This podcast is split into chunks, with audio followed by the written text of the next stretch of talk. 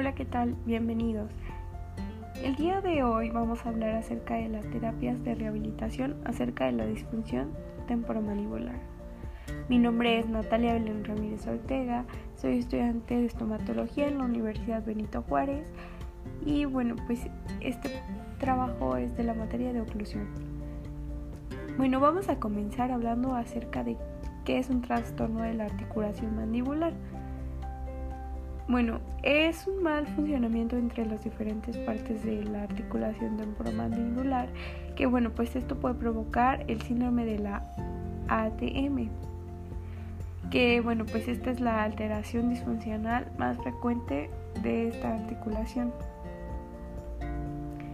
Una de las principales causas de esta disfunción temporomandibular es el bruxismo o apretar los dientes, ya que bueno, pues se lastima hasta un 40% de la población hace este tipo de bruxismo como apretar o rechinar sus dientes durante la noche de manera inconsciente, generalmente pues debido al estrés.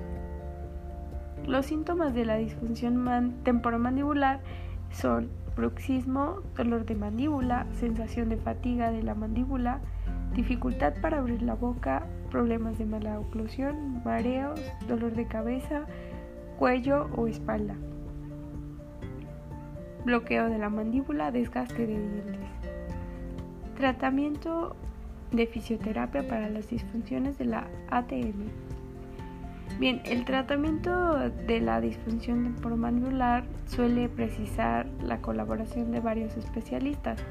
Bueno, pues entre los que destacan son los dentistas y los fisioterapeutas y suele requerir el uso de férulas de descarga. La fisioterapia puede ayudarte a restaurar el movimiento natural de la mandíbula y reducir el dolor. En la clínica de ortodoncia, bueno, se cuenta con un servicio de fisioterapia especializado en problemas de la articulación temporomandibular. Estos tratamientos incluyen ejercicios activos y movilizaciones manuales. Estos, bueno, pues son efectivos en el corto plazo para el aumento de la apertura vertical. Educación postural. Bueno, para reequilibrar la postura mediante diferentes métodos y mejorar la posición de reposo de la mandíbula, cabeza, el cuello, el esternón y los omóplatos. Tratamientos especiales para el dolor como la estimulación nerviosa eléctrica transcutánea y calor o frío en las zonas doloridas.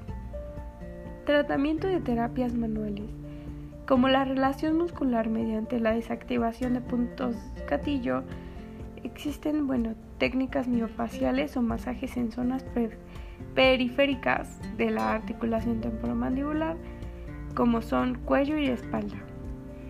Y por último, pues también tenemos procedimientos de autorrelajación.